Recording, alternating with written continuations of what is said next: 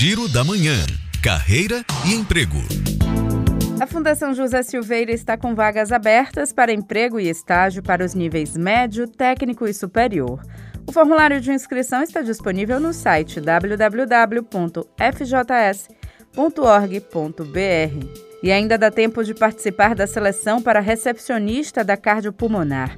O prazo termina nesta quinta-feira, no site do hospital. E o Núcleo Brasileiro de Estágio está com quase 10 mil vagas disponíveis para todo o país. Marketing, administração e manutenção são algumas das áreas disponíveis aqui para a Bahia. Os detalhes no site nub.com.br. Juliana Rodrigues para Educadora FM.